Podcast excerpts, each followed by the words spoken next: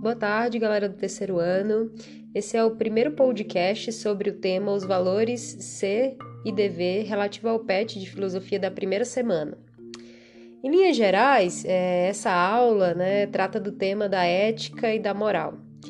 Né? O que seria, basicamente, né? reconhecer os valores dentro da esfera do agir humano? Né? Será que as nossas ações, os nossos atos, eles têm consequências dentro da sociedade? Será que o que eu faço, a minha maneira de agir, ela pode ser considerada certa ou errada, ética ou antiética? A gente sabe que sim, né? Mas é, o texto ele vai é, remontar o, o pensamento de Sêneca, né? Que é um filósofo helenista, né? um pensamento, um pensador estoico. Mas a gente vai aqui responder as questões relativas ao PET. Tá? Na primeira questão, ele pergunta: é possível ser virtuoso em nossos dias seguindo os preceitos de Sêneca? Justifiquem. Sêneca foi um dos pensadores mais importantes do estoicismo, né? Ele escreveu importantes obras refletindo sobre a nossa vida, os problemas cotidianos, especialmente sobre a questão da felicidade e da virtude, né?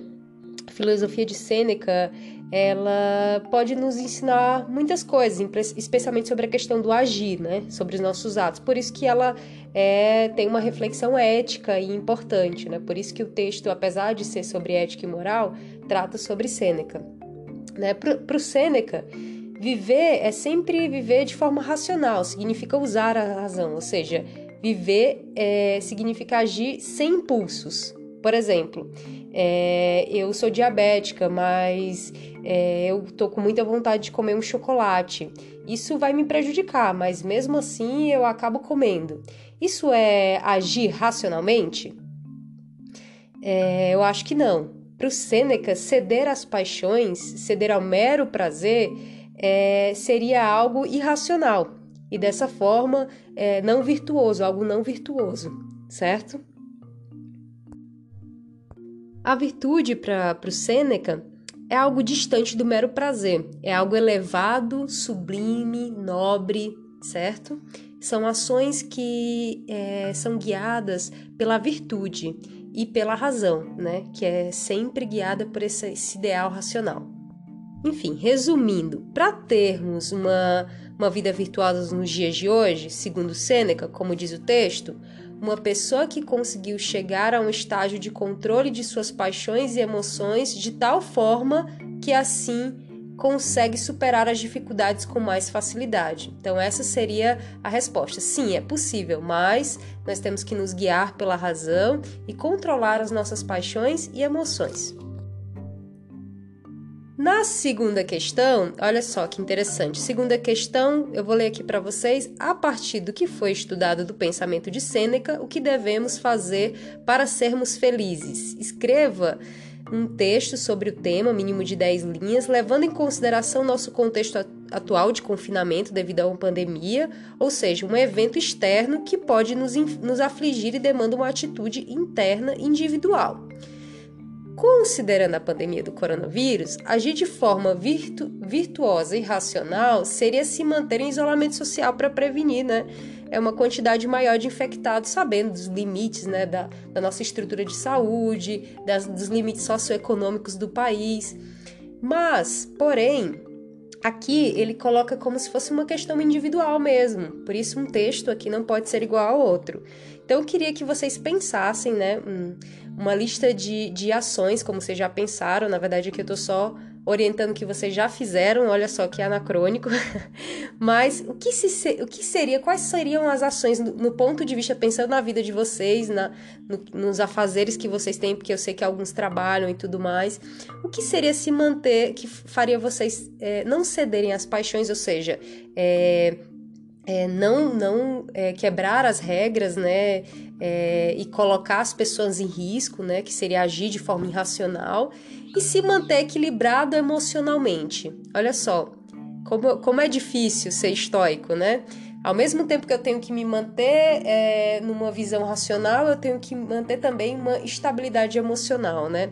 E claro, é, pro, pro Sêneca seguir, a, seguir as leis, né, seguir as normas, né, se manter é, dentro do, vamos dizer assim, dentro das, da, da legalidade, né, se mantendo dentro da legalidade, seguindo, por exemplo, os estudos do PET, conseguindo dar conta dos materiais, ou seja, que eu posso listar em 10 linhas que eu posso estar contribuindo para manter, é, vamos dizer assim, essa, essa, esse agir virtuoso, né, que nos guia, segundo Sêneca, para a felicidade, certo?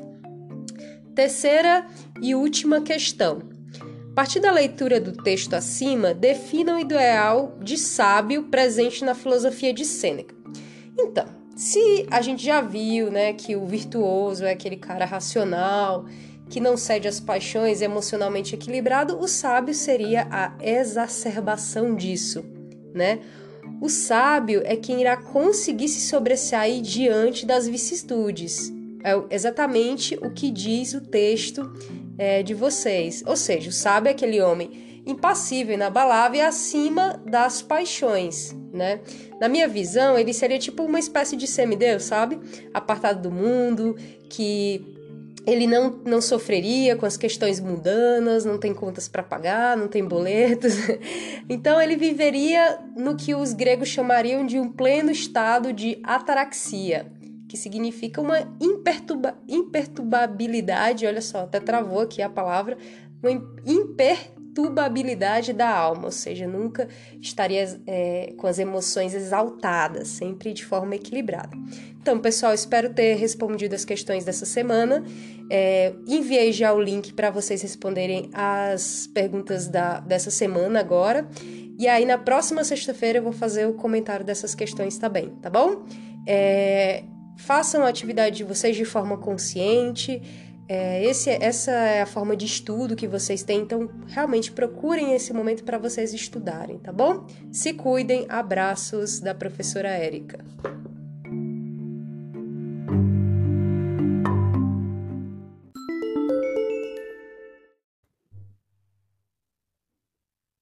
Olá, pessoal do segundo ano da Escofer, tudo bem?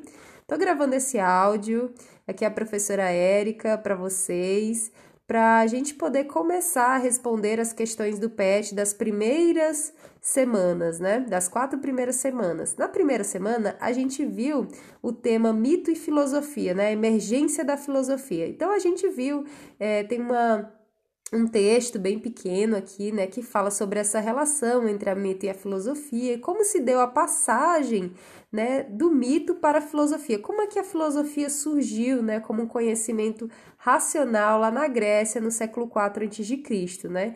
Esse movimento de ruptura a gente viu já na sala de aula, a gente já debateu isso, já falamos sobre a diferença, né? Antes da pandemia, a gente falou sobre a diferença entre mito, filosofia e ciência, mas hoje é, é, eu queria especialmente focar na resolução das cinco questões, as cinco primeiras questões da primeira, do primeira aula do PET. E aí ele pergunta, né, para você, ele pede para você entrevistar a primeira questão para entrevistar três pessoas e responder o que elas entendem por mito. Essa é uma questão pessoal, não, nenhuma resposta vai ser igual a outra. Mas o que a gente vê é que as pessoas entendem por mito geralmente é associado à ideia de mentira, né? E o B é quais são os mitos que elas conhecem, né? Geralmente o mito, é, existem vários mitos. Ah, se você sair à noite sem ninguém, tem um, um, um é, você uma menina sair à noite sem ninguém ter um boto, né? Que tem a história do boto lá no Pará, que o boto ele engravida as meninas que saem sozinhas à noite, enfim, que andam na margem do rio, desacompanhadas. Existem vários mitos, né? Então os mitos geralmente são essa essa oralidade, né? Essa, essa, história que é passada de geração em geração e que geralmente a gente, é, as pessoas, ah, mas sério, que tem um boto, né? Então sempre tem essa, essa, esse com, né, de, esse tom de, é, será que é verdade? Será que, que é, é real isso, né? Então, você, ele pede no C que você relate por escrito o que mais chamou sua atenção nessa, nessa questão do mito. O que foi que mais chamou sua atenção? Comenta lá no grupo. Aí, é, na segunda questão, ele fala assim: construa duas colunas formulando uma explicação é, uma, é, uma explicação do mito na esquerda e na outra, à direita, você vai falar sobre o que é né, a razão. Se a gente for parar para pensar, né, o mito, ele às vezes ele tem contradições, ele tem um caráter é, fabuloso, né, de um acontecimento. Muitas vezes são coisas que não são explicáveis, são incompreensíveis, só é explicado através da fé, né, da crença, né, popular, né? Então ele tem próprios de uma narrativa, né, que que pede sempre nessa esse tom de religiosidade, né, de ah, você tem que crer porque, enfim, é assim, é foi ou sei lá, é, é a gente tem que crer, enfim, tem essa, essa, esse tom de autoridade. Não, você não pode questionar. Enquanto a, a, filosofia já não, como ela parte da racionalidade, ela é justamente, é, como vocês viram lá no texto de vocês no final, ela racionaliza o mito, ela parte no questionamento e racionalização do mito, ela não permite mais essas construções fabulosas, certo? Mas ela tenta o quê? Construir um discurso coerente, lógico e racional da realidade, certo? Então, esse discurso ele também não é autoritário, como o discurso do mito. Ele é um discurso que permite, inclusive, questionamentos. Ele é fomentado a partir dessas, dessas, dessa, desse, dessa, dessa explicação racional sobre a realidade, certo? E que você pode né, questionar, perguntar, logicamente. Seriam essas as minhas, as minhas construções, meus dois quadros. Na pergunta número 3, ele fala assim. Existe é, relação entre mito e realidade? Claro, gente. Por exemplo, quando, quando né, os antigos falavam sobre o Deus, o Deus, o Deus era o Sol. Por quê? Porque o Sol ele tinha uma função muito importante na colheita, né? É, na, na própria vida, no desenvolvimento da vida dos seres humanos. Então ele acabou sendo é, tomando esse espaço nessa ligação como uma, como uma figura maior né, da religiosidade.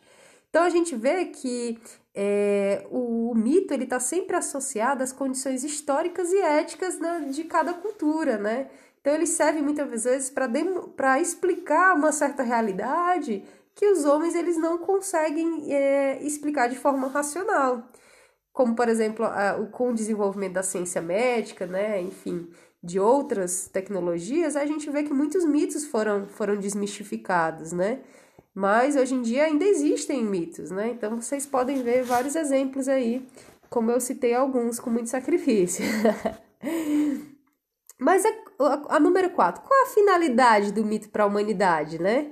Gente, a gente tem que ver o seguinte: é, os mitos eles não pararam de existir, né? A filosofia, como uma explicação racional, ela não dá conta de todas as questões ainda, né? Por exemplo, de onde nós viemos? A ciência tenta responder, mas isso não é, é inteiramente explicado ainda, né?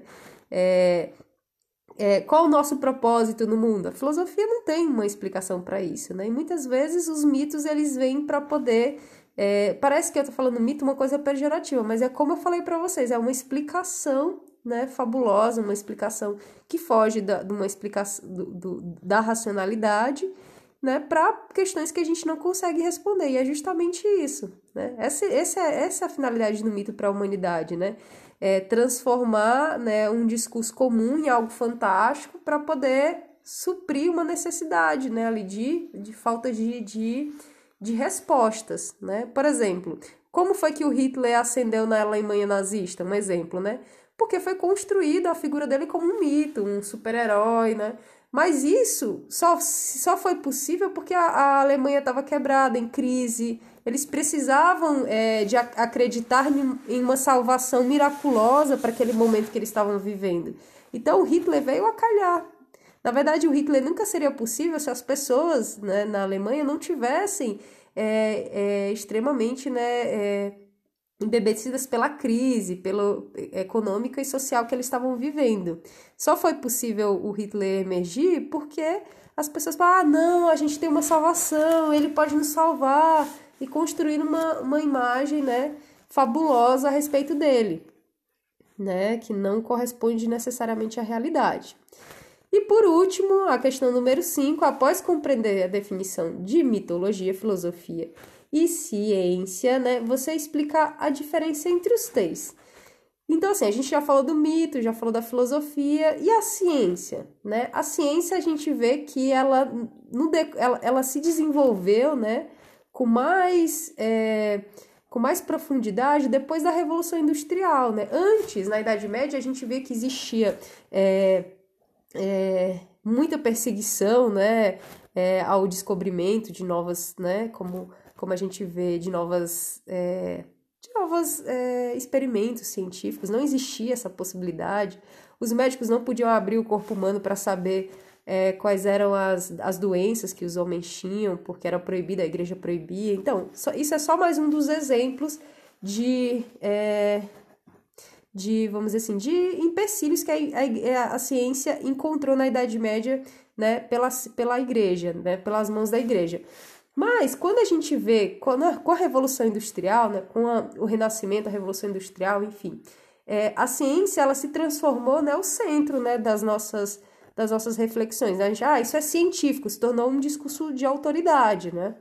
Então, quando a gente fala dessa relação entre mito, filosofia e ciência, a ciência é justamente uma relação que consegue explicar objetivamente, através de experimentos, né, o, o significado né, das coisas. Né? Por exemplo, ah, por que, que, um, que o objeto cai? Ah, a gente sabe que é a gravidade.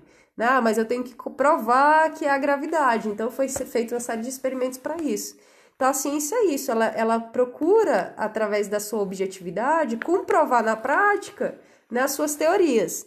Em contrapartida, a filosofia não tem essa pretensão de comprovar na prática suas teorias, né? Porque nós tratamos de questões que são reflexões a nível geral da humanidade. Nem todas têm aplicação, é, aplicação na prática, né? como a ética, os valores humanos, os direitos humanos, né? nem todas têm é, um princípio prático. Né? Às, vezes são reflexões da própria existência do homem, né? que são necessárias e fundamentais serem feitas. Enquanto mito, o mito ele não tem essa preocupação de ter uma coerência, né? de ser racional. Então ele exclui essa necessidade de uma, de uma racionalidade. E ele é uma história fantástica, né? fabulosa, que as pessoas não podem questionar porque estão enraizadas na cultura, né? na, na, na, na, na história né? daquele povo, né? muitas vezes. É, não, não, não, se, não, se, não se pode questionar os fundamentos. Ah, mas não, não, é, não é racional um, um animal que engravida meninas como a história do Boto que eu falei, né? Mas é, é um mito, né? É um, não tem explicação lógica. Enfim, pessoal, eu tô aqui tentando abrir um diálogo com vocês. Peço que todos me procurem, eu sou uma pessoa bem acessível, certo? Quem não fez atividade, mas aí fica a resolução da primeira atividade de vocês.